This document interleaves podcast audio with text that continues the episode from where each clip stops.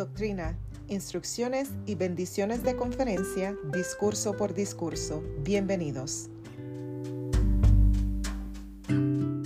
Uno en Cristo, por el elder D. Todd Christopherson. Doctrina. El Señor exhortó, yo os digo, sed uno, y si no sois uno, no sois míos. Aquel que tiene el espíritu de contención no es mío, sino es del diablo, que es el padre de toda la contención.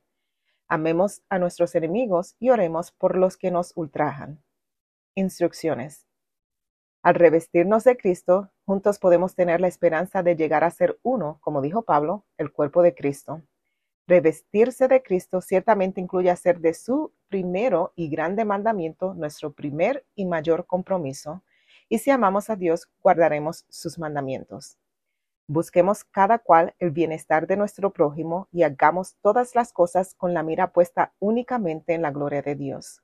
La unidad no significa simplemente consentir en que cada uno haga lo que quiera o actúe del modo que le plazca. Por tanto, nuestra meta es que no haya división en el cuerpo, sino que todos los miembros se procuren por igual los unos por los otros. Pongamos fin a los conflictos que se desatan en nuestro corazón, en nuestro hogar y en nuestra vida. Enterremos todas y cada una de las inclinaciones de hacer daño a los demás, el mal genio, una lengua afilada o un rencor contra alguien que nos haya hecho daño. Bendiciones.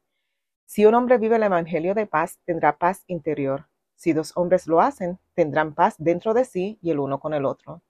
Si los ciudadanos lo viven, la nación tendrá paz a nivel local. Cuando nos revestimos de Cristo, eso hace posible que resolvamos las diferencias, los desacuerdos y las disputas o que los dejemos a un lado. Los acontecimientos de la Semana Santa y el triunfo final de nuestro Redentor, la resurrección de Jesucristo da testimonio de su divinidad y de que Él ha vencido todas las cosas.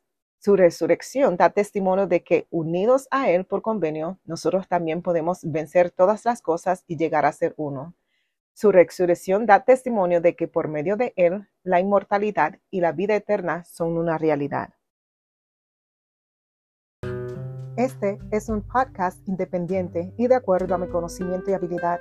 Para mayor entendimiento y conocimiento, los invito a leer o a escuchar el discurso en su totalidad encontrado en la página oficial de la iglesia churchofjesuschrist.org.